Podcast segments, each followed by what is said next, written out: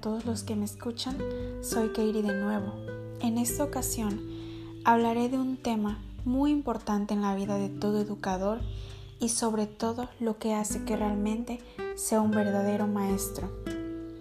Este podcast está dedicado a todos los que ejercen la docencia como guía y luz que ilumine el camino donde deberán transitar para lograr objetivos como también para la formación de la persona humana. Comencemos. Humanismo en el docente. ¿Qué es ser un educador humanista?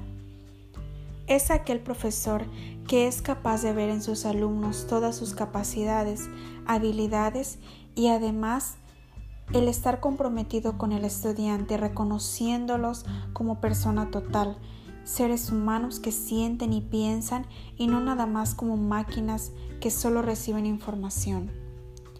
Intenta entender a sus alumnos poniéndose en el lugar de ellos y actuando con mucha sensibilidad hacia sus percepciones y sentimientos.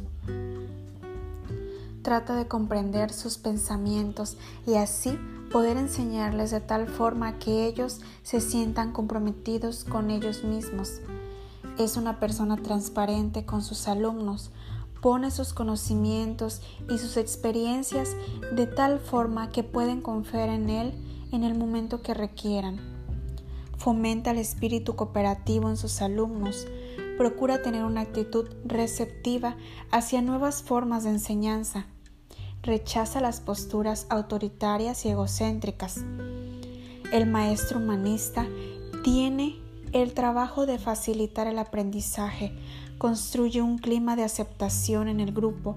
Se caracteriza por ser comprensivo. Respeta la individualidad de cada alumno y lo más importante, de un aprendizaje significativo. Logra que los conocimientos presentados sean para el alumno tema de estudio importante para sus propios objetivos. La educación humanista pretende desarrollar en los alumnos un aprendizaje significativo que incluye una visión más integral de la persona como son sus procesos afectivos y cognitivos.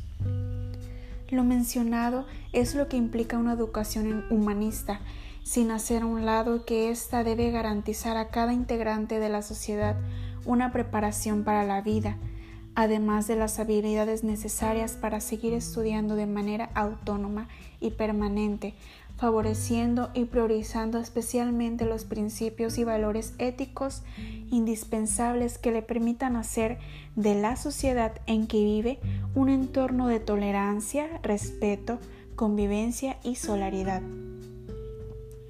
Para esto se necesitan profesionales de la educación competentes que tengan la necesidad de una práctica reflexiva, la capacidad de trabajo en equipo, autonomía y responsabilidad, tratamiento de la diversidad, énfasis en situaciones de aprendizaje, sensibilidad en el conocimiento, conducir la progresión de los aprendizajes e implicar a los alumnos en sus aprendizajes y en su trabajo, todo ello para lograr un buen desempeño docente y contribuir al progreso de la educación humanista.